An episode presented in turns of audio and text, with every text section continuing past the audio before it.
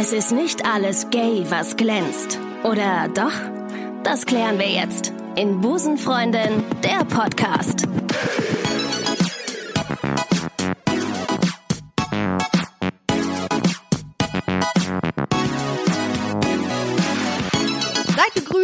Busenfreundinnen und Busenfreunde. Hier meldet sich eure Lesbiancé zu einer neuen Episode eures Lieblingspodcasts. Inzwischen liegen wir bei Episode 90. Wahnsinn. 19, Wahnsinn. Ich würde mal gerne wissen, wer alle 90 Folgen bisher gehört hat. Ich glaube, meine Gästin hat gerade ihre Hand gehoben, was ich sehr, sehr cool finde. Ich freue mich sehr. Ähm, ich habe heute eine Frau zu Gast, die sich bei mir via Instagram gemeldet hat. Sie hat mir geschrieben und ihre Geschichte ein wenig ähm, geteilt. Und da dachte ich, okay, das muss in den Podcast rein. Ähm, weil das sehr viele Menschen betreffen wird und beziehungsweise auch sehr viele Menschen auch wie mich berühren wird, denke ich. Und heute ist sie hier. Herzlich willkommen, Quen Dresser. Cendresa. Verdammt, du hast es mir vorher noch gesagt. Alles gut. Cendresa. Ja. Cendresa. Es hört sich an wie ein italienischer Name. Na, vom äh, Breitengrad ungefähr ähnlich. Warte mal. Du kommst aus dem Kosovo, ne? Richtig. Ist das der gleiche Breitengrad? Es ist- Natürlich, stimmt. Jetzt, wo du es sagst. Ein bisschen mehr Richtung Osten, aber vom Breitengrad her ist es ähnlich. Krass. Ähm, Nur mit das- dem Unterschied, dass man nicht ganz so schnell am Meer ist. nee, das stimmt. Also je nachdem, wo man startet, Richtig. ist man natürlich an der albanischen Küste schneller mehr, weiter oben Kroatien, Mazedonien. Al Albanien ist der neue Shit, ne? Im Ja. Pauschalreisenbereich. Absolut. So, Ich so. empfehle es allen Leuten wirklich, Ist es so? in den nächsten zwei bis drei Jahren definitiv dort nochmal Kurzurlaub zu machen, weil die bauen gerade im Süden, Ja. an den unberührten Stellen des Landes, einen Flughafen. Oh. Sprich, es wird definitiv in den nächsten Jahren sehr touristisch werden. Wer jetzt noch, sag ich jetzt mal, versteckte Perlen und schöne Inseln und schöne Strände sehen möchte, der müsste sich bitte in den Süden Albaniens begeben und Guten Tag, wir sind bei Sonnenklar TV heute übrigens mit meiner Gästin. Schön. Äh, das Ganze kostet sie im Pauschalpaket nur 388,20 Euro. fünf Sterne. Fünf Sterne, natürlich. Also machen Sie es schnell, seien Sie schnell, es sind noch 30 Produkte da. Oh, und drei, 20, 20, 10, 10. Nein, ähm, da sind wir, also, äh, Cendresa. Ich muss das jetzt mal so aussprechen. Du bist, du hast mir geschrieben bei Instagram. Du bist 26, bist Busenfreundin, Bin Busenfreundin. kommst aus Köln und hast mir geschrieben, äh, dass du eine Geschichte hast, die du hier gerne teilen möchtest. Und ähm, dann habe ich das gelesen und habe gesagt, voll cool, finde ich äh, sehr wichtig und auch richtig cool von dir, dass du sagst, ey, das ist eine Sache, die, glaube ich, nicht äh, nur wenige betrifft. Und darüber reden wir heute. Um äh, das Ganze jetzt so ein bisschen chronologisch aufzubauen. Du bist ähm, im Kosovo groß geworden, ist das richtig? Nein, ich bin hier in Deutschland geboren. Ja. Meine Familie kommt gebürtig dort unten Ja. her. Ich habe auch noch sehr viel Verwandtschaft dort unten. Ich bin, ähm, sag ich jetzt mal, in Deutschland hier geboren gehabt, im tiefsten Rheinland-Pfalz Mhm. tatsächlich. Sprich, vom Akzent her hört man mir nicht an, dass ich ausländische Wurzeln Nö, habe. gar nicht. Überhaupt nicht. Null.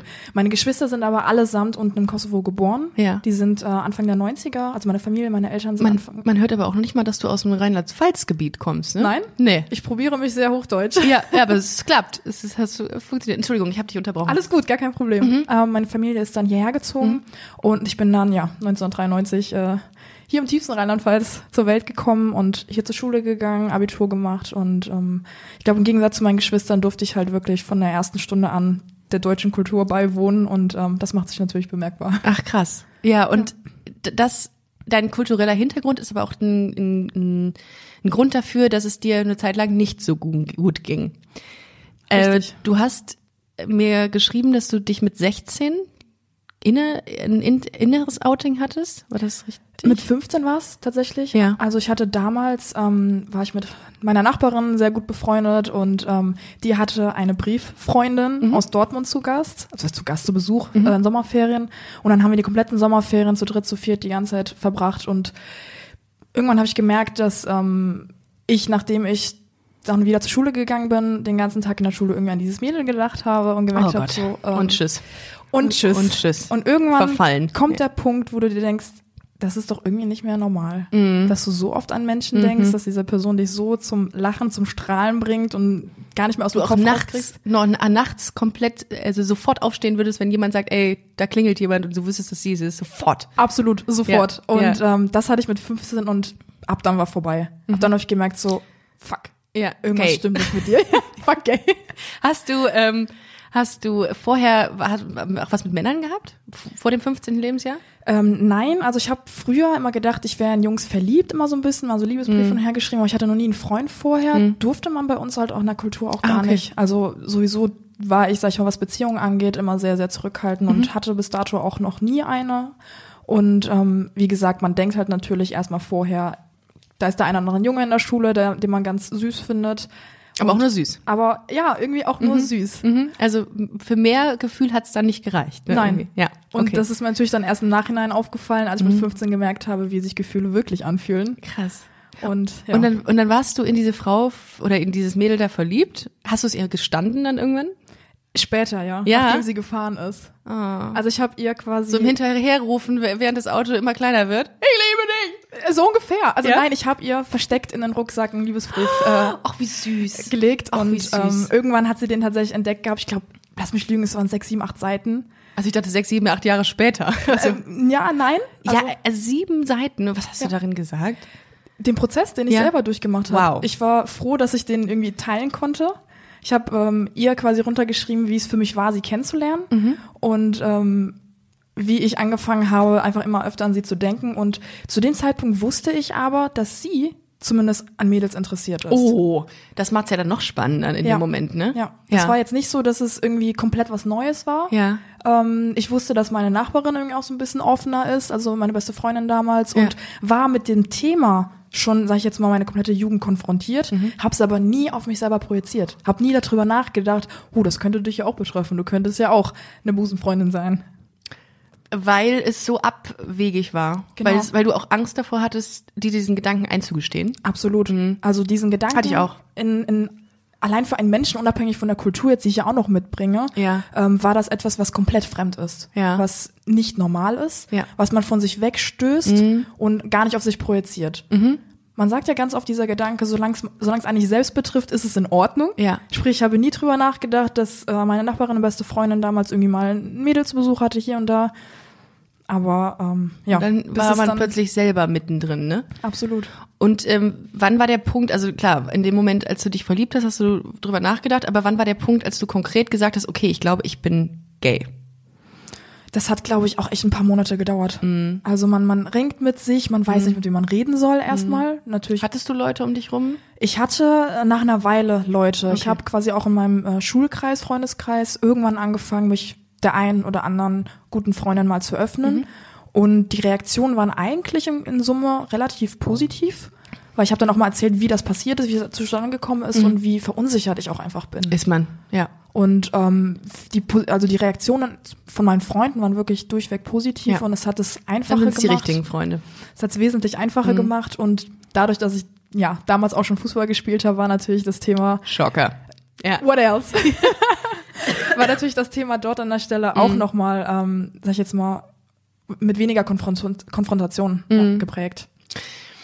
Und dann äh, kam, also um nochmal ganz kurz zurückzukommen zu dem Mädel, dann ist sie weggefahren, du hast dann wahrscheinlich nicht mehr ganz so viel von ihr gehört und hast dann für dich so angefangen darüber nachzudenken, dass du auf Frauen stehst. Mhm.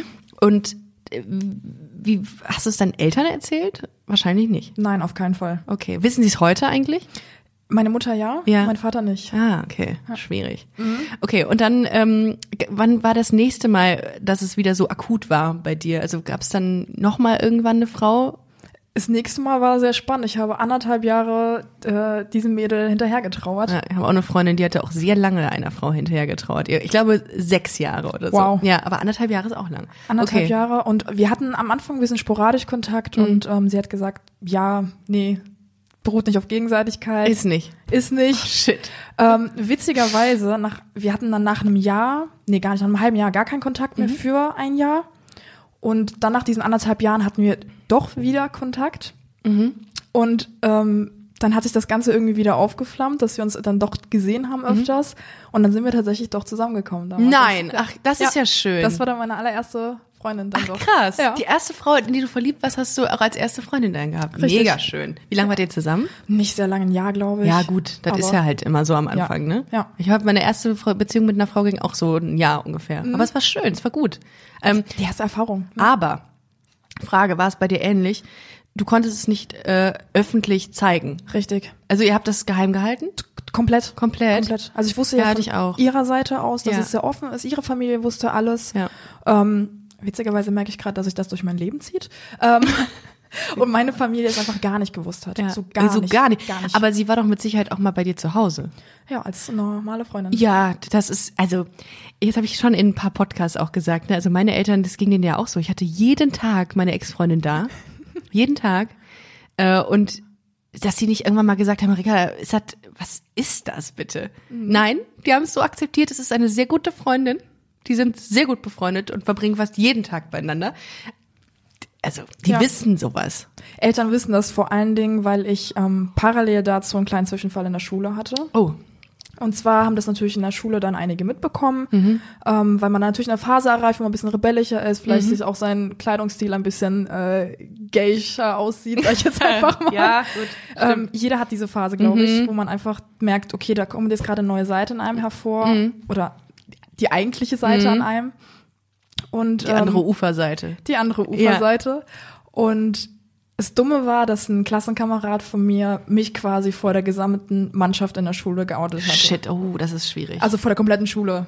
Was? Ja. Wie denn? Also ich hatte. War der auf der Bühne oder was? nee, der hat's rumposaunt, der Ach hat so. weiter erzählt und dann äh, im Sportunterricht mich eigentlich mal so ein bisschen gehänselt, weil ich dann immer mit den Jungs Fußball gespielt habe und ähm, Was hat er gesagt? Der hat gesagt so, ja, hm, die Jenny steht auf Mädels, ne, ne, ne, ne, ne. Also, äh, obwohl man ist ein Teenie-Alter. Das ist schlimm. Das, ist für einen äh, die Hölle. Also ich krieg gar nicht die Wortlaute mehr zusammen, es Ja. bleibt ja immer nur das Gefühl Ja. zurück und unfassbar beschämt. Ja? Unfassbar beschämt. du geweint? Ja, Ich auch. voll. Ich bin weint aus dem Klassenzimmer raus, als es rauskam. Nicht in dem Moment, ich habe danach geweint. Ach so, danach. Dachte mir so, erstmal äh, Standing waren. Ja, das, das, konnte ich nicht mehr. Und ich, bin nicht der Typ, der viel heult, aber in dem Moment ist alles in alle Dämme gebrochen, weil es einfach so, äh, also es war irgendwie so eine Mischung, ich weiß nicht, wie es bei dir war, so eine Mischung aus, äh, es ist raus und oh mein Gott, es wird furchtbar werden, Richtig. weil alle denken, du bist gay. Ja, Ja. richtig. Und auf einmal denkst du dir so, dass jeder dich anguckt. Ja, hatte ich auch. Du hast das Gefühl, so alle starren nur noch dich an und wow. Mhm. Ja, und du bist abnormal, du bist unnormal. Das hatte ich auch. Und darum bin ich auch im, nach der, in diesem Moment bin ich wirklich, äh, also innerlich komplett eskaliert. Das war für mich ganz, ganz schlimm. Und gerade weil man so einen Background hat wie du und ich, ne, wo es nicht so ganz toleriert ist, ist es dann besonders schlimm, wenn du merkst, okay, äh, jetzt wissen es alle, jetzt sehen alle, dass du äh, auf Frauen stehst. Beziehungsweise ähm, man sieht das ja nicht, weil man in dem Moment keine Freundin hatte. Ja. Aber jetzt, die, man macht sich so viel Gedanken darüber, was andere denken könnten. Richtig. Und vor allen Dingen, ähm, man versucht ja herauszufinden, ob die anderen das denken, was man selber denkt. Aber im Endeffekt denkt man ja selber so. Du bist der größte Kritiker von dir selbst, absolut. Ja, man ist der, man macht sich so viel Gedanken, was andere denken können und viele haben einfach überhaupt gar nicht gedacht. Die haben einfach gesagt, pff, mir doch egal. Also im Nachgang habe ich natürlich ein paar Leute befragt äh, aus, aus Schulzeiten, aber den war das Bums. Aber man Ja. selbst ist derjenige, der Richtig. so Stress macht. Ähm, und dann hat er dich geoutet vor der kompletten Schule. Genau, weil ich zu dem Zeitpunkt auch mit ähm, einem anderen Mädel befreundet war, die offensichtlich lesbisch aussah, ne? kurze Haare, so ein bisschen Tomboy-mäßig Ja, unterwegs. äh, Und ja. ähm, man findet einfach Aus dem, Fußball, aus dem Fußballverein von dir? Über drei Ecken mal wieder. Natürlich, klar, Natürlich. natürlich, klar. Man hatte, man hatte, man hatte mal was äh, zu tun, zu tun Zu tun miteinander. ja, ja. Und das Problem war, dass uns halt Leute gesehen haben zusammen und dann gedacht haben, wir wären natürlich ein Paar. Ja. Mhm. Nachdem das in der Schule rumposaunt wurde, nachdem sie das so offensichtlich rausgetragen hatte, ich ja gar nicht, ich sah gar nicht, sag ich mal so, Tomboy-mäßig Mhm. aus, ähm, hat's irgendwann tatsächlich mein Vater Wind bekommen. Oh, was hat der gesagt? Das werde ich niemals vergessen. Also die Predigt zu Hause, die hat mir, glaube ich, die Angst eingejagt mein ganzes Leben lang, die mich davor gehindert hat, mich zu outen tatsächlich. Was hat der gesagt? Der hat, ähm, der kam nach Hause irgendwie nach der Arbeit. Ich war auch schon zu Hause von äh, nach der Schule. Poltert, schmeißt die Türen äh, durch den Raum gefühlt und schreit die Bude zusammen und hat gemeint, ich habe da was gehört. Was ist denn da dran wahr? Was stimmt mit dir nicht? Ähm, stimmt das überhaupt? Komplett meine Mutter zusammengeschrien, mich zusammengeschrien. Und das ging so weit, dass ich richtig, richtig Angst vor ihm hatte und tatsächlich mich nachher als, ja, als Jugendliche von 17 Jahren vor ihn hingekniet hatte und ihn angefleht habe, aufzuhören zu schreien und, und nichts zu machen, weil es nicht stimmt. Ich habe es verleugnet. Ich habe gesagt, das stimmt nicht. Alles, was du gehört hast, sind nur Lügen. Ja. Ähm, Woher hat er das denn gehört? Von Nachbarn oder was? Ich weiß es ehrlich Ah, okay. gesagt nicht. Also irgendwelche Leute, die auf der Parallelschule waren oder Mhm. bei mir auf der Schule waren, dann, gerade auch in unserer Kultur spricht sich sowas wie Lauffeuer Mhm. Ja, okay. rum. Okay. Also es ist auch sehr, ich sage jetzt mal so, relativ ländlich gewesen, wo wir Mhm. aufgewachsen sind. Da kennt doch jeder jeden. Und dann war es natürlich klar, hier von irgendwoher kommt's. Ich weiß jetzt auch nicht konkret von wem, Mhm. aber ich weiß natürlich, wie zu Hause das eskaliert ist. Und dann hast du es verleugnet. Dann Genau. war das auch kein Thema mehr? Es war, sag ich jetzt mal, eine unausgesprochene Wahrheit. Mhm. Wenn ich jetzt so drüber nachdenke und rückblickend drüber nachdenke, war es etwas, was ähm, irgendwie immer im Raum hing, Mhm. aber absolut verleugnet wurde. Wie sind deine Eltern aufgewachsen? Wahrscheinlich auch sehr konservativ. Ja. Ja. Okay. Also äh, haben sie es auch so mitbekommen, dass, äh, dass Homosexualität was Negatives ist? Und, Vollkommen. ja. Ähm, das ist dann der Anfang davon, von der Zeit gewesen, in der du deine Identität so ein bisschen verstecken musstest, ab 17. Richtig, genau. Äh, hattest auch keine Beziehungen zu Frauen oder Männern in der Zeit? Doch, natürlich. Zu Männern? Ähm, ich hatte tatsächlich dann zwischenzeitlich mal einen albanischen Freund, Ja. weil ich das Gefühl hatte, vielleicht kriege ich mich selber noch mal äh, gerade Umgepolt. gerückt, umgepolt. Umgepolt. Ich versuch's noch mal. Ich Ja. hatte immer wieder diesen Gedanken, Die Hoffnung, die Hoffnung. dass man normal ist, ist Ja. immer da, ne? Hatte ich Genau. auch. Ja. und dass man, ähm, sag ich jetzt mal, nicht mehr das Problemkind darstellt und Kummer bereitet und ähm, Mhm. Hast du Geschwister, die, äh, hast du doch Geschwister? ich habe vier ältere Geschwister. Und die sind alle nicht homosexuell? Nein, die Du sind alle verheiratet, komplett nach Schema X, Ja. Familie, Kinder, Haus. Also, Wobei natürlich dann auch irgendwie die Eltern auch mal sagen könnten, du komm, ja, wenn einer mal aus der Reihe tanzt, Wurst. Aber Nee. das ist dann nicht, ne? Nein, bis ja. heute nicht. Ich bin Einzelkind. Ich, meine Eltern haben ein größeres Problem gehabt. Ja. Ja, okay, also du, ähm, äh, du bist aus der Reihe getanzt. Entschuldigung, äh, wo war ich? Ich hatte, genau, und dann ähm, musstest du deine Identität verstecken. Dann hattest du einen albanischen Freund und dann hast du dich von dem wieder getrennt, weil du gedacht hast, nee, ist nee, nicht. Ist nicht, Ja. genau. Und ich hatte tatsächlich ähm, mit dem eine Fernbeziehung äh, größtenteils. Das ist immer praktisch. Das war super Das war praktisch. super praktisch. Weil der war in der Heimat unten und ich war hier. Ja. Also ganz, ganz Nee, weit weg. nö, da, du bleib da ruhig, ist okay. Alles aber, gut, ich brauch dich nicht Nee, aber wir sind zusammen, aber wenn eine Fernbeziehung macht nichts, ist gut. Ja. Genau. Mhm. Und das Problem ist, dass mein Vater das mitgekriegt hat. Ähm, für ihn war es vollkommen egal, mit, letztendlich mit wem ich zusammen bin, bis heute gefühlt. Ähm, weil er wollte, wenn es irgendwann einen albanischen Freund gibt, wenn es irgendwann publik wird, dass ich jemanden habe, dass das natürlich auch mein Ehemann wird. Mhm. Es muss natürlich äh, die Kultur wahren. Das heißt ja nicht, dass man rumhuren darf, auf gut Deutsch.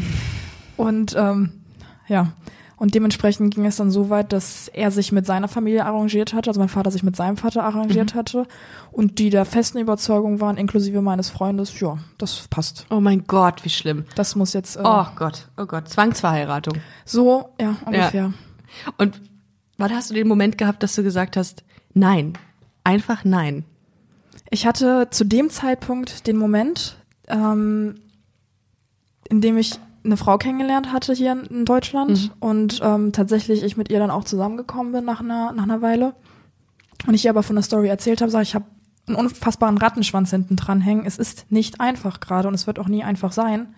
Und ähm, der Moment kam einfach, dass sie heulend vor mir saß und irgendwann gesagt hat, so ich kann das nicht mehr. Ich also nicht nur um, um unsere Beziehung wegen, sondern ich möchte nicht, dass du nach einem halben Jahr, wenn du dich jetzt zwangsverheiraten lässt, irgendwann auf der nächstbesten Brücke stehst und dich runterschmeißt, weil du das nicht aushältst, weil das nicht du bist und das nicht dein Lebenskonzept ist. Das ist eine sehr gute, sehr gute Freundin gewesen von dir. Ja, Was hat das mit dir gemacht?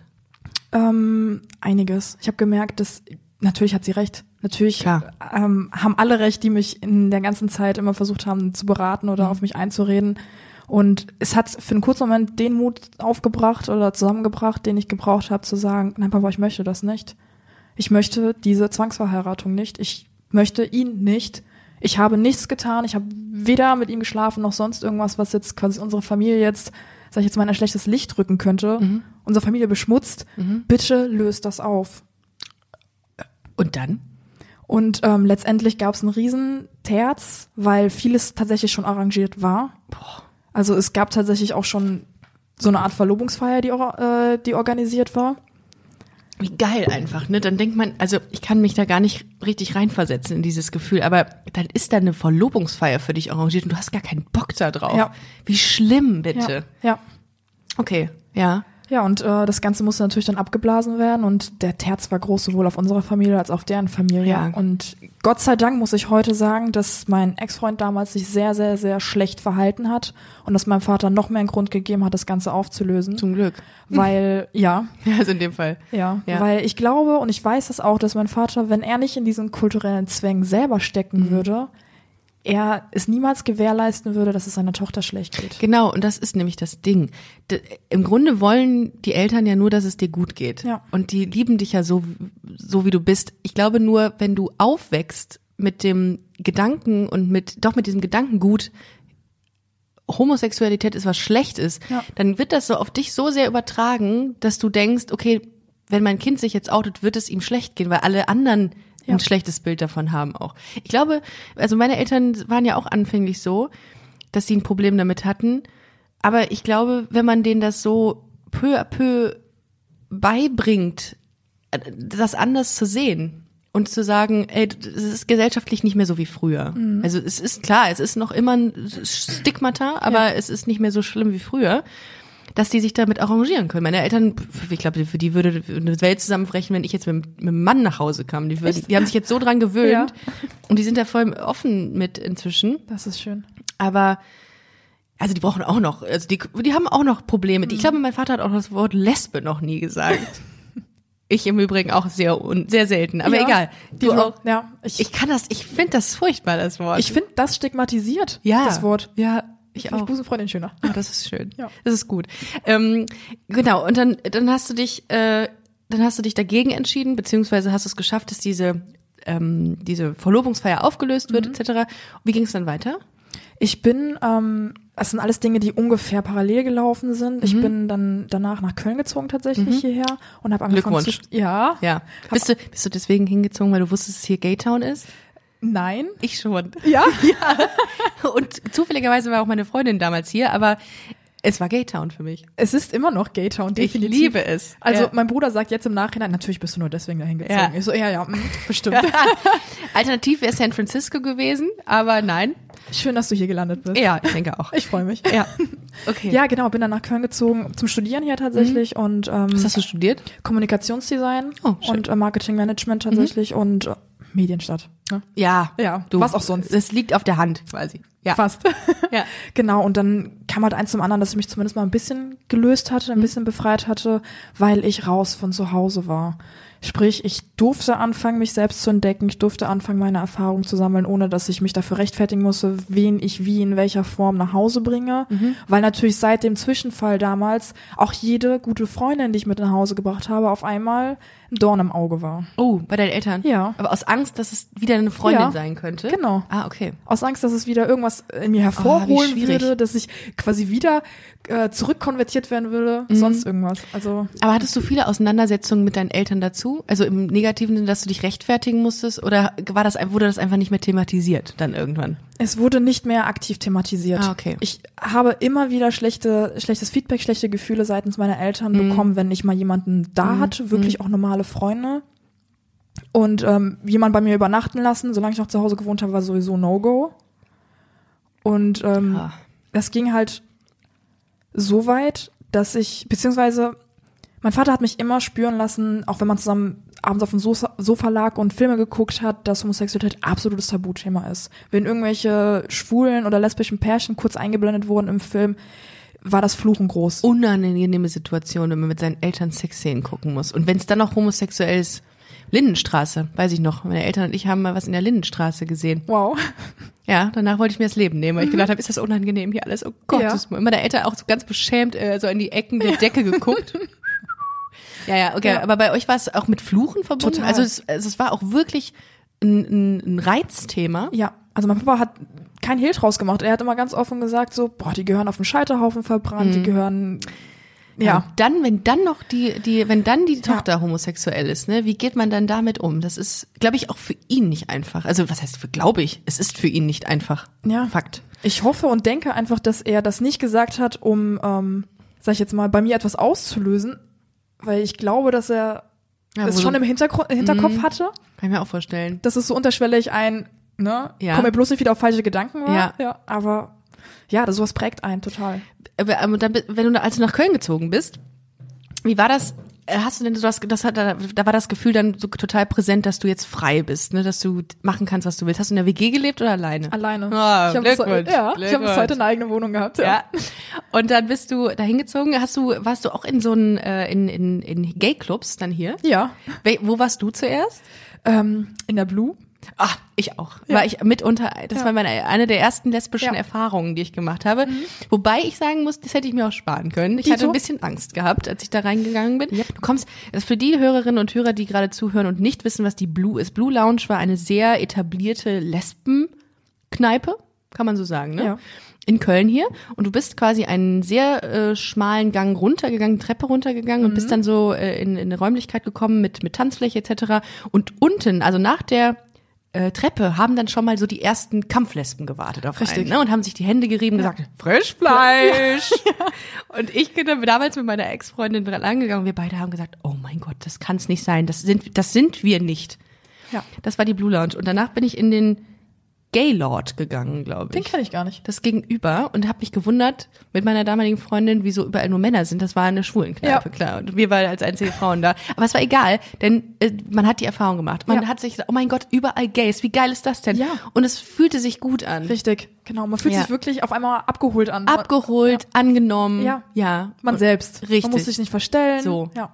Das war schon schön. Wobei die Blue echt hart war. Das war hart. Also das echt wie so, Das war hart. wie so eine Kuh auf dem türkischen Bazar. Ja, also danach bist du, äh, da- danach bist du mit, also ich weiß nicht, also man hat schon ein bisschen Angst gehabt. Mhm. Ich musste auch ganz ehrlich sagen, ich hatte, ich hatte wirklich ein bisschen das Gefühl, oh Gott, ist es wirklich das, was du bist, wenn die, wenn du genauso bist wie diese Frauen, die hier jetzt an der, an der Theke stehen. Also dann, äh, mh. aber Ja. ja, okay, das ist die erste Erfahrung gewesen. Und dann hattest du eine Freundin dann irgendwann hier in Köln auch? Genau, ich hatte quasi die äh, Freundin, die ich quasi damals kennengelernt habe, Ja. wegen der ganzen Verlobungsthematik, ja. äh, mitgenommen, die Beziehung. Also sie hatte in Frankfurt gewohnt Mhm. oder wohnt heute noch in Frankfurt. Und ähm, witzigerweise kannten wir uns äh, vom Ländler. Wir sind zusammen auf derselben äh, Schule gewesen. Und ähm, das Ganze war so zwei Jahre versetzt. Ah, okay. Und ähm, wir hatten uns dann, ja, boah, lass mich lügen, anderthalb Jahre waren wir dann auch äh, nur in Anführungsstrichen zusammen. Ja. Aber es war, glaube ich, die schönste Erfahrung bis heute. Ich glaube, so die erste große Liebe, absolut, weil Wird ähm, man nie wieder vergessen. nein, die prägendste Zeit, weil diese Beziehung, dieser Mensch sehr, sehr viele Bausteine oder Dinge in meinem Leben Oh, geprägt hat. da sagst du was richtig Wichtiges, denn der Mensch an deiner Seite, der dir auch so, so eine Orientierung dann gibt, also wie deine Freundin, die auch sagte, ey, du musst dich jetzt mal Ja. dazu bekennen, dass du auf Frauen stehst, die sind so wichtig in deinem Leben. Und ich hatte das auch, es ist mir heute Morgen noch eingefallen, als ich dran dachte, dass wir uns heute hier Ja. treffen, um zu sprechen, dass ich ähm, mit meiner damaligen Freundin auf dem, also die wohnte, kam vom Land. Und dann sind wir, nachdem das so offiziell war mit uns, äh, sind wir dann zu ihren Freunden gefahren und haben so einen Grillabend besucht. Da waren ihre Freundinnen, die auch alle total cool waren äh, und sie auch. Sie war auch, also sie hatte auch keine leichte, äh, keine, keine leichte Vergangenheit mit ihren Eltern bezüglich ihrer Homosexualität, aber sie lebte das voll offen und auch total selbstbewusst. Fand ich immer sehr inspirierend. Sehr cool, ja. Und dann waren wir bei dieser Grillparty und ich hatte einen riesengroßen, ähm, ein riesengroßes Problem, das offen zu zeigen mit ihr. Ich hatte, ich habe meine Hand immer weggezogen, ich saß auf der Bank und gegenüber und überall von mir diese Freundin von ihr, Grillabend halt, ne, Bierchen. Ich konnte es nicht ab, dass sie mich anfasst. Und die war eine total schöne, und ist es noch, total schöne Frau und man braucht überhaupt nicht drüber reden Ja. Ich, ich war super stolz, aber ich konnte sie in dem Moment nicht an mich ranlassen, weil ich so geprägt war. Ja, weil du es bei dir selbst noch nicht akzeptiert hattest. Richtig, genau. Und ich habe da ein Riesenterz gemacht. Ich habe mich dann total zurückgezogen. Die Freundin dachten auch, was hat die denn da für eine aufgegabelt? Ey? Was, wo kommt die denn her? Zu Recht auch. Ja. Weil ich konnte mich nicht bekennen dazu Wahnsinn. Vor den Leuten, weil ich dachte, oh Gott, was denken die denn jetzt? Richtig. Und dann sagt diese meine Freundin damals, so, macht ihr doch jetzt nicht so ein, macht doch jetzt hier nicht so ein Drama. Ist ganz normal. Die wissen alle Bescheid, die sind alle auf unserer Seite. Ich konnte es nicht. Nein, wie denn auch? Weil es ist, Ja. es ist ihr Hintergrund, ihre, ihre Kulisse, ihre, Genau. ihr Umfeld, Ja. ihre Komfortzone. Ja. Und für dich war es was komplett Neues. Ja, was tat mir so leid, weil die hat mich so süß in diesen Freundeskreis integriert. Ja. Und die waren auch alle wirklich herzlich. Aber das ist so das, was ich sagen wollte. Man braucht diese Zeit, um selber zu akzeptieren, um dann nach draußen gehen zu können. Richtig. Weil du bist, du bist ja so in dieser, in, in dieser Welt, dass du es nicht zeigen darfst oder willst und wie auch immer. Und dann kommt dieser Moment und dann musst du es tun und das fällt einem wahnsinnig schwer. Ja. Hattest du das auch? Definitiv. Ja. Habe ich bis heute noch. Also Ja. wenn ich jetzt überlege, Ja, habe ich manchmal auch noch. Da Äh, nee, kommt- obwohl. Ja, ich habe das eher so in Richtung, wenn man sich outen muss vor Leuten, Ja. ähm, Ja. verbal, dass Ja. man dann eine Sekunde länger braucht. definitiv. Also Ja. es kommt noch nicht so wie aus der Pistole geschossen, als dass das selbstverständlich auf der Welt wäre. So als ob du erzählst, ich hatte morgens Müsli zum Frühstück. Richtig. Ja, Sondern man hat immer noch im Hinterkopf, wird man darauf reduziert. richtig. Weil Hab man ich- sich selbst eine Zeit lang ja. darauf reduziert hat. Ja. Ja. Ja. Gut, ist bei mir jetzt ein bisschen schwierig geworden mit dem Podcast. Da kann ich mich nicht mehr outen, weil jetzt weiß es jeder. Aber, äh, aber ich kann, Übrigens, Ricardas übrigens, ich bin gay. Das, kennst du diese, diese äh, Sequenz mit Ellen DeGeneres in ihrer Show, wo sie äh, in Mikro am, an der Kasse sagt, ich bin gay? Ja. So habe ich mich gerade gefühlt. Ja. Ich bin gay. Ja, ähm, aber wie gesagt, also das ist, das hat schon einen großen Einfluss, wie man aufwächst eigentlich. Und dann muss man das bei dir ja noch mal irgendwie mal 100 rechnen, weil das, äh, weil Homosexualität ja wirklich eine Bedrohung da äh, äh, Ja. dargestellt hat in deiner Familie, ne? Definitiv. Aber äh, hast du dich, wenn du rausgegangen bist, hast du dich frei mit ihr bewegt, sprich Händchen gehalten, geküsst? Genau. Ja. Auch. Ja. Das war- ging schon? Das ging für mich schon, weil ich Okay. gemerkt habe, so, okay, ich möchte das, weil ich kann dieser Person, die ich liebe, Mhm. vielleicht aktuell nicht dieses Gefühl bieten, sie mit nach Hause zu nehmen, meine Familie kennenlernen zu lassen. Mhm. Dann will ich sie zumindest in allen anderen Bereichen sich gut fühlen lassen. Das ist gut. Ja. Und- Es ja. ist ein Prozess. Und aber dieser Prozess, der ist der heute, nee, abgeschlossen ist er nicht, hast du ja gerade gesagt, ne? Ist er noch nicht. Hm. Wann war das? Wann hattest, wann kamst du nach Köln? Du bist jetzt 26? Ich bin mit 19 nach Köln gezwungen, vor siebeneinhalb Jahren. Vor siebeneinhalb Jahren. Das heißt, okay. Wow, mit 19 schon nach Köln gezogen. Krass. Direkt nach dem Abitur, Ja. äh, Studium direkt angefangen und dann Wow. ja, durchgezogen. Ähm, du hattest auch in deiner Nachricht bei Instagram gesagt, dass du, ähm, dass diese, dieses Verstecken der eigenen Identität auch einen Einfluss auf deine Gesundheit hatte. Absolut. Was war da genau? Also, wenn ich jetzt zurückblicke, merke ich, dass es verschiedene Punkte im Laufe der letzten, ja, elf Jahre gab, in denen meine Psyche, sage ich jetzt mal, sehr, sehr drunter gelitten hat, so ein Versteckspiel spielen zu müssen. Weil gerade in dem Moment, wo man in einer Beziehung ist, ist es noch heftiger, weil man natürlich einer anderen Person verpflichtet ist und diese Person ja irgendwo auch verleugnen muss. Hm? Und das hat Das tut sich doppelt weh. ja, das tut doppelt weh, weil es ist nicht nur man selbst, man verleugnet ja auch eine andere Person mit. Man verleugnet das Glück, was man gemeinsam hat. Ja. Und das hat sich dermaßen gestaut, weil ich ähm, letzten fünf Jahren eine Beziehung hatte, fünf Jahre lang, unfassbar glücklich war, aber in all diesen fünf Jahren von meiner Familie eigentlich keiner von ihr wusste. Ja, und das ist die Kacke, weil Ja. du willst doch dieses Glück, was du hast, mit Zeigen. den Leuten ze- teilen auch, die dir am nächsten stehen. Richtig. Und das ist nun mal die Familie. Richtig. Ja. Willst, jedes Mal, wenn ich runtergefahren bin und meine Familie besucht habe, gab sie einfach nicht. Aber was wäre gewesen, wenn sie einfach mitgekommen wäre? So habe ich's gemacht mit meinen Eltern. Die hatten einfach, einfach, keine andere Wahl, als zu akzeptieren. Also sag ich mal, aus, aus, sag ich mal, aus so einer Familie heraus, wo ja das selbst das Übernachten unter Freunden ein Thema war, war es so dieses, warum bringst du eine Freundin mit aus Köln und dann bleibt die auch noch hier, dann bleibt die vielleicht auch noch über Nacht und äh, Ah, okay. also Da wäre keine Akzeptanz da gewesen. Nein. Okay. nein. Ähm, ich habe es einfach aus der Erfahrung gemerkt. Nicht, dass ich es nicht irgendwie versucht hatte, sondern gemerkt habe aus verschiedenen Situationen in der Vergangenheit, dass ich mich das nicht mehr getraut hatte. Okay. Dass ich, obwohl ich eigentlich weggezogen bin, immer noch eigentlich diese Ketten hatte. Mhm. Dass ich es immer noch gemerkt habe, dass ich ähm, ja Was hat das mit dem Verhältnis zwischen dir und deinen Eltern gemacht? Bist du bei denen so, wie du bist, oder bist du anders? Ich bin anders definitiv bei denen. Also so langsam Mhm. komme ich an, immer mehr, dass ich die Person bin, die wie mich Leute heute kennen und kennenlernen, Mhm. dass ich so auch dort bin, dass ich auch mal den Mund aufmache, dass ich dafür einstehe, was richtig und falsch ist, meine Meinung äußere. Das war die letzten Jahre gar nicht der Fall.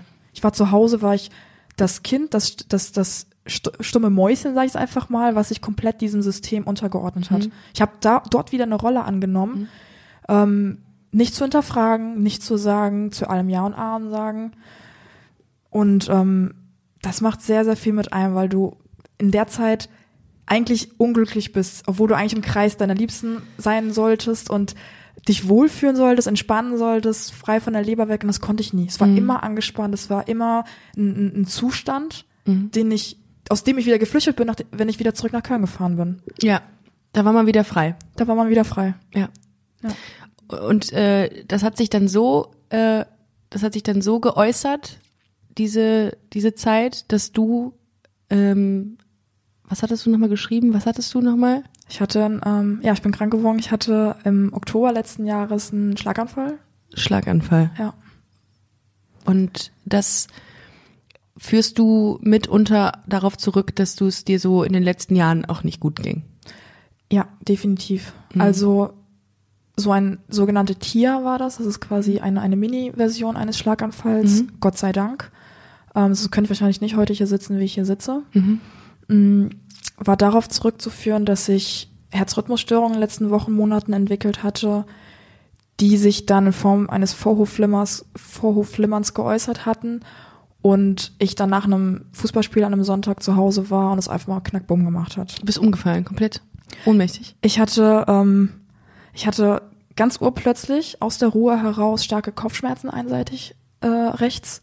Und zwar solche Kopfschmerzen, von denen du nicht denkst, dass es reine Belastungskopfschmerzen nach dem Sport sind. Das Ja. kann man ja schon differenzieren. Ja. Und ähm, aufgrund von diversen Vorfällen in den letzten Jahren habe ich gemerkt, okay, ich bin schon sehr sensibel, was, was Kopfschmerzen bei mir angeht. Mhm. Weil jedes Mal, wenn der Stress zu groß war und der Druck zu groß war, mein, mein Kopf immer irgendwann gesagt hat, so, hopp, ich lasse dich mal kurz äh, schlafen. Tschüss. Ja. Und tschüss. Und an diesem Tag war es tatsächlich so, dass es so heftig war, dass ich gemerkt habe, okay, es ist nicht ganz normal. Mhm.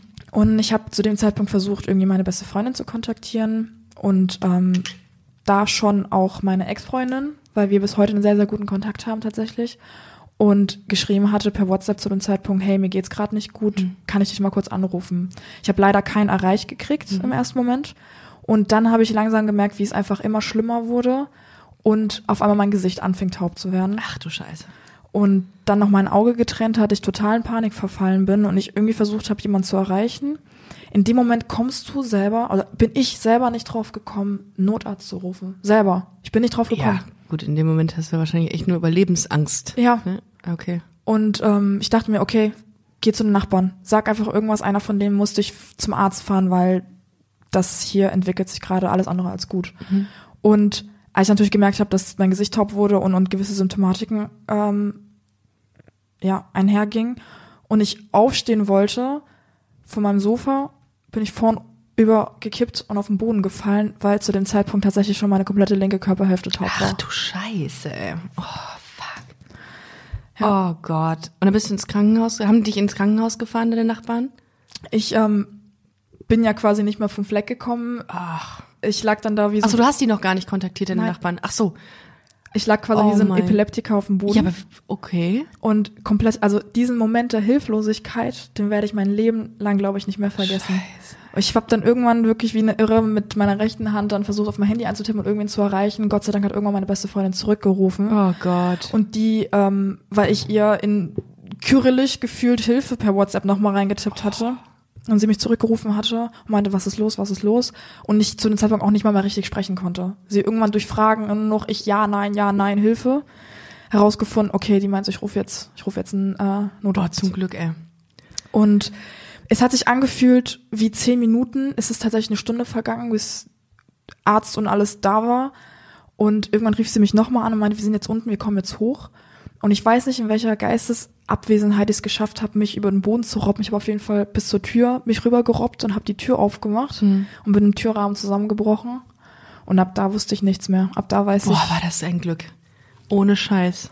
ja, Ohne Scheiß. ich hab, bin dann einfach irgendwann ähm, 24 Stunden später erst im Krankenhaus wieder wach geworden und was dazwischen passiert ist, hat mir meine beste Freundin immer nur erzählt, dass die Ärzte kamen, dass der Notarzt kam, dass die mich reanimiert haben, weil ich war weg. Ich war wirklich für ein paar Momente komplett weg und ähm, dass die mich ins Krankenhaus nach Meerheim gebracht haben, da in die Stroke Unit, Schlaganfallabteilung äh, Abteilung und die diverse Untersuchungen gemacht hatten, dass die mich sogar ins künstliche Koma versetzt hatten Alter.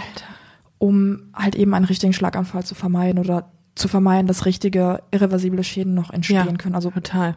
Falls noch irgendwas zu retten ist, ja. Ja. Und ähm, die haben so viele Untersuchungen vorgenommen, was ich erst am nächsten Tag halt alles erst mitbekommen habe. Und ich bin dann halt irgendwann im Krankenhaus wieder wach geworden auf der Intensivstation und äh, wusste nicht mehr, was passiert war. Wow. Aber also das kann natürlich, ich jetzt würden man ich halt mit Sicherheit viele Leute sagen, ja gut, so ein Schlaganfall, der kann ja durch viele Faktoren entstehen und nicht nur unbedingt äh, durch versteckte Identität. Ja. Aber was, was ähm, bringt dich dazu zu sagen, doch, das hat damit was zu tun? Es ist der Stress, der innere Stress, der innere Konflikt, den man mit sich äh, bringt, Ja. der einen permanent ans, ans Limit treibt, sowohl nervlich, physisch in, in jeglicher Form. Und wenn ganz, ganz viele Faktoren noch mit einhergehen. Ich war permanent auf Spannung, war immer nur auf 150 Prozent, habe super wenig geschlafen. Und das sind phys physische Gründe. Weil du nicht schlafen konntest, weil du daran gedacht hast? Ja. Ah, okay. weil ich die ganze Zeit hin und her gerissen war. Ich dachte so, ich war zu dem Zeitpunkt, muss überlegen, das war im Oktober, ich war im August, war ich in der Heimat nochmal Mhm. zu Besuch im, im Kosovo, wegen irgend- diversen Familienfeiern. Permanent wirst du damit konfrontiert, dass du noch nicht verheiratet Boah, bist. ja, ja.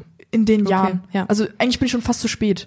Permanent wirst du damit konfrontiert. Ich habe so viele Streitgespräche im Sommer gehabt mit meinem Vater wieder, mit meiner Mutter sowieso. Mit dir diese- selber auch. Mit mir selber. Zwe Zweifel, ja. Und irgendwann kommen einfach so viele physische Faktoren zusammen Mhm. zu dem Stress, der einen wirklich innerlich immer auf Spannung hält, dass ich Herzrhythmusstörungen entwickelt habe wegen des Stresses, die ich Mhm. nicht gemerkt habe.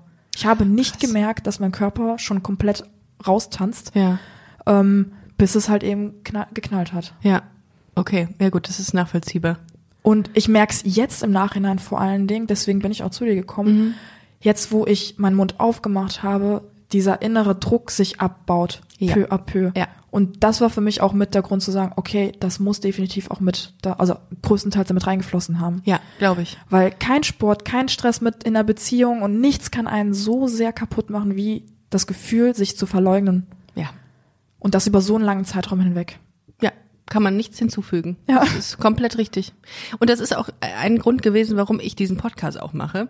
Weil, das merke ich im Nachgang auch, das hat mir, also mal davon abgesehen, dass ich auch anderen Menschen eine Bühne geben möchte und damit die ihre Erfahrungen und so schildern können, hat es mir auch wahnsinnig viel geholfen, darüber zu sprechen. Und das ist auch, liebe Hörerinnen und Hörer, das ist auch ein Appell an euch. Lasst es raus. Ja. Lasst es raus. In welcher Form auch immer, schreibt, sprecht euch Sprachnachrichten ins Handy, keine Ahnung. Ähm, filmt euch und redet drüber und sendet es nicht, könnt ihr euch entscheiden. Aber macht was, lasst es raus. Ich glaube, wenn man es nicht tut, so wie du es getan hast, kann es einfach verheerende Folgen haben. Und ich merke auch, ich habe letztens mit einer äh, mit einer äh, bekannten ähm, äh, Psychoanalytikerin oder Psychotherapeutin mal gespre gesprochen von mir, die ähm, auch davon erzählt, also sie steht selbst auf Frauen. Äh, by the way, sehr attraktive Frau auch. äh, und sie meinte zu mir, ähm, dass sie das Gefühl hätte, dass sehr viel Nachfrage da ist im, im Sinne von Therapien, ähm, die man für LGBT-Menschen anbieten müsste. Weil Definitiv. ich glaube tatsächlich, dass jeder von uns, der diese Zeit hinter sich hat, in dem er seine Identität verstecken musste, ähm, Gespräche führen müsste. Ja. Und ich habe ähm, mit einer Bekannten, mit einer anderen Bekannten von mir auch mal hin und wieder gesprochen, die auch äh, Therapeutin ist. Und die hat auch gesagt, Ricarda, will nicht sagen, dass du einen Knacks davon getragen hast, aber das macht was mit dir. Du wärst anders, Ja. wenn du das hättest nicht hinter dich bringen müssen. Es hinterlässt definitiv einen Knacks. Ja. Man muss sich durch solche Gespräche immer wieder sagen lassen, es ist okay. Ja. Du bist gut so wie du bist. Ja. Und es ist ein, ein Teil, eine Facette deiner kompletten Persönlichkeit. Ja, Und aber eine wichtige auch, ne? eine essentielle, muss man einfach Ja, sagen. oder eine essentielle, so. ja. Und ähm, man muss, wie gesagt, das sich immer wieder sagen lassen Ja. und irgendwann an den Punkt kommen, dass man sich das selber sagen kann. Mhm. Dass man morgens aufsteht, in den Spiegel guckt und sagt so, du bist richtig so, wie du bist. Ja. Das hat total einen esoterischen Char- Charakter, aber nein. Machst du das? Gehst du vor den Spiegel und sagst das? Ja, Ja. Ja, ist auch ein, schon. Ist auch ein Lifehack, den man auch einfach mal teilen kann. Definitiv. Also es ist nicht so, dass ich äh, Das sagen auch viele Therapeuten sagen das, ne? Guckt in den Spiegel und sagt, du bist gut so wie du bist. Richtig. Ich hatte auch eine, im Sommer eine, sag ich mal, eine Therapeutin an der Hand, Mhm. die ähm, mir ein paar Skills mitgegeben hat und die auch gesagt hat, hör mal, das sind deine verankerten Glaubenssätze in Programmierung. Das bist nicht, das sind nicht nur die anderen, die sagen, du bist nicht richtig, das bist du. Ah. Du musst erstmal anfangen, Ja. dich selber zu akzeptieren. Ja. Weil wie willst du erwarten, dass ein anderer dich so nimmt, wie du bist, Absolut. wenn du das selber noch gar nicht tust? Absolut. Absolut. Und das ist auch, das überträgt sich auch auf andere. Aber Ja. du musst bei dir anfangen. Das, äh, darum ist ja auch dieses innere Outing immer so Ja. wichtig, ne? Ja. Hast, kannst du dich noch dran erinnern, wann du äh, gesagt hast, okay, scheiß drauf, ich stehe jetzt dazu. Es ist mir jetzt, also nur für dich. So richtig, richtig? Mhm. Ich glaube erst seit dem Zwischenfall. Ja? Ja. So richtig, richtig, wo ich gesagt habe, so, es ist mir mittlerweile vollkommen egal, was andere dazu sagen könnten, denn das bin ich. Ich werde mich nicht mehr verstecken, ich werde mich nicht mehr zurückhalten, ich Sehr werde gut. nicht mehr in Kauf nehmen, krank zu werden Mhm. und unglücklich zu werden, nur weil andere ein Problem damit haben. Was würdest du denn jetzt solchen Menschen raten, die sagen, ja, finde ich alles super, was sie sagt und sehe ich auch ein. Ich kann es nur nicht, weil ich wohne noch zu Hause oder meine Eltern würden mich umbringen oder keine Ahnung. Was, was machen die Menschen dann? Man muss sich auf jeden Fall, sag ich jetzt mal, Unterstützung suchen, weil es bringt nichts, da alleine diese, diese, diese, an diese Front zu stehen, diesen Kampf zu kämpfen, sondern sich Personen peu à peu, sei es der Freundeskreis, sei es der erweiterte Bekanntenkreis, irgendwelche Personen, die einen den Rücken stärken. Weil ich habe dann auch angefangen, ich habe zuerst mit meinen Cousinen gesprochen, mit meiner Tante gesprochen tatsächlich, die haben mir den Rücken gestärkt, bevor ich dann hingegangen bin und den Rest meiner Familie es mitgeteilt habe, vor allen Dingen meinen Brüdern im Nachhinein. Ach so, du hast allen das gesagt. ja, Ach krass. Ja. Oh, sehr gut. Oh, oh, oh, das haben wir gar nicht, wusste ich gar nicht. Okay. Und wie war das dann? Also, wer, wer war die negativste Reaktion? tatsächlich meine Mutter. Also tatsächlich. Also oh, noch nicht mal dein Vater. Mein Vater weiß es ja. Also Ach so, stimmt. alle bis auf meinen Vater. Ah, okay, okay, alles klar. Und das, Hast hat einfach den gesagt. Grund, dass mein Vater ein Mensch ist, der sich nicht ändern lässt. Hm. Ich sehe es anhand meiner Geschwister und alle meine Brüder haben gesagt, hey, es bringt auch einfach nichts. Irgendwann wird vielleicht der Punkt kommen, wo wir zusammen vielleicht mit ihm sprechen, wenn es wieder aufkommt. Dann bist du nicht alleine. Aber aktuell hinterlässt es einfach mehr Schaden, als es gut tut. Und Hm. es wird der Punkt kommen, da werde ich auch ganz, ganz offen ihm gegenüber treten. Spätestens dann, wenn ein Mensch wieder in meinem Leben ist, wahrscheinlich. Ja, und weißt du, er hat, er hat eine gesunde Tochter. Er hat eine gesunde Tochter, die glücklich ist. Vielleicht muss er das einfach auch mal so sehen. Es ist eine, es ist eine, eine, eine Sexu eine Form der Sexualität. Es äh, tangiert ihn gar nicht. Und das ist ja auch so, dass man, das, was man auch vielen Menschen einfach sagen, was hat, was hat, was hat meine Sexualität mit deinem Leben zu tun? Richtig. Weil gönn mir doch einfach jemanden, den ich lieben darf. Richtig. Ja. Und glücklich sein zu dürfen. Ja. Ich glaube aber, das ist auch ein Prozess. Ich weiß nicht, inwiefern sich das geändert hat bei deinem Vater in den letzten, äh, rückblickend jetzt. Aber ich könnte mir vorstellen, wenn man ihn damit konfrontiert und alle auf ihn gut einreden, könnte sich das vielleicht irgendwann ändern.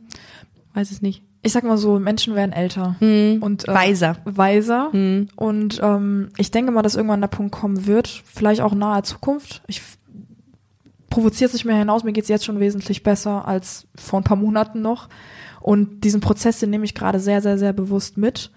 Und es wird definitiv ein Punkt kommen, wo ich nochmal mit ihm ein Gespräch führen werde, aber mich komplett davon distanzieren kann, zu sagen, seine Reaktion hat nichts mit mir zu tun, sondern nur mit ihm. Wow. Das ist alles sehr, sehr, sehr cool, was du machst und wie du redest und was du redest. Und ähm, ich glaube, du machst vielen Leuten Mut damit. Denn es geht leider noch, leider Gottes, geht es vielen Menschen noch so, wie dir es damals gegangen ist. Ja. Und das kriege ich immer als Reaktion, oder was heißt immer, aber oftmals als Reaktion von, von Hörerinnen und Hörern, dass sie mich nach Tipps fragen, wie sie sich outen sollen. Und ich glaube, jemand, der das durchgemacht hat wie du, ist super wichtig äh, für die Community, damit man sagt, okay, es wird wieder besser. Ja.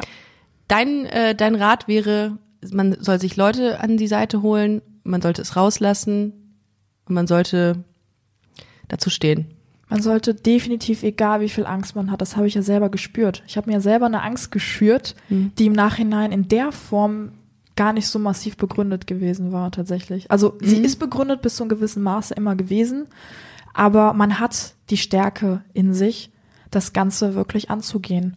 Und in dem Moment, wo es einmal kracht und ausgesprochen ist, kommt erstmal eine unfassbar lange Phase der Stille, Ja. weil es bei den anderen Leuten erstmal arbeitet, genauso wie bei einem selber. Stimmt, war bei mir auch so. Also bei meinen Eltern, ja.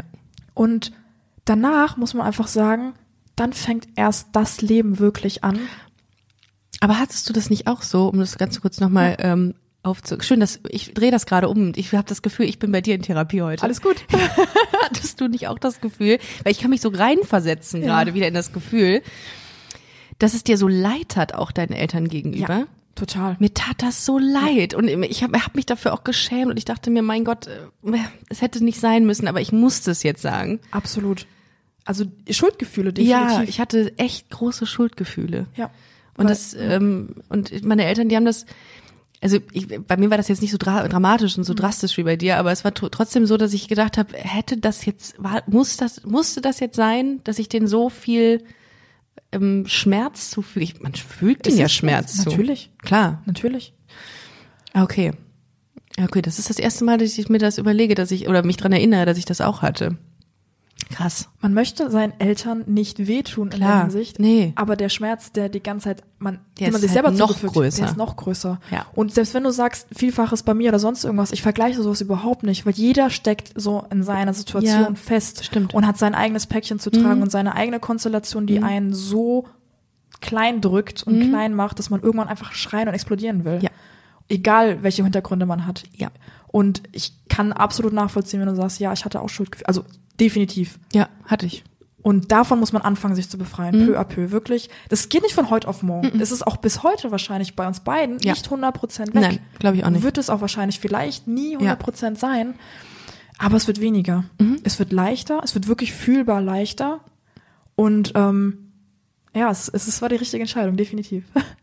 Es war auch eine richtige Entscheidung, dich heute hier in diesen Podcast einzuladen, denn du hast großartige Sachen gesagt. Und ich habe das Gefühl, du hast mich heute ein bisschen therapiert. Ich fühle mich richtig beschwingt und leicht. Und ich finde es sehr beeindruckend, was du äh, durchgemacht hast und wie du heute dazu stehst. Weil es ist ja nicht selbstverständlich, dass man aus so einer negativen Reaktion dann plötzlich eine positive zieht und sagt, ey, ich werde das jetzt in die Welt Ja. äh, rufen und auch alle motivieren, dass sie das zu tun haben oder dass sie das tun sollten. So. Ähm, insofern vielen Dank, dass du heute Abend, äh, heute Abend, oh mein Gott, dass du, ich habe ich hab ein bisschen Coronavirus heute, ähm, dass du heute hier warst und erzählt hast. Ähm, dürfen die Hörerinnen und Hörer dich kontaktieren? Natürlich, sehr Ja. gerne. Ähm, wenn ihr Cendresa kontaktieren wollt, war ganz schön sexy. I, I know, I know. dann, ähm, dann, dann tut das bitte und zwar unter dem äh, Instagram-Namen. Oh, jetzt habe ich meinen Flugmodus hier an. Moment, ich komme, ich, ich komme dazu. Moment. So, das ist QEN unterstrich DR und mein Gott, ich mach's noch mal, ne? Ja, ich komme noch mal rein. Ja. Das ist QEN unterstrich DREES Quendress. Chandres. Chendres, meine ich doch. Richtig. Ja, ist richtig. Also, also nochmal Q-E-N unterstrich D-R-E-E-S. Schreib die Dame gerne an. Sie hat, ähm, glaube ich, also du hast gutes, also ich glaube, du hast auch die Möglichkeit, Leute irgendwie ein bisschen zu beruhigen Ich hoffe. und äh, den Mut zu machen. Also insofern geht auf das Profil, checkt es aus und checkt gerne auch Busenfreundin unterstrich Podcast aus aus Instagram und www.busen-freundin.de. Vielen Dank für die heutige Sendung. Vielen Dank fürs Zuhören. Wir hören uns nächste Woche. Mach's Tschüss. gut. Tschüss.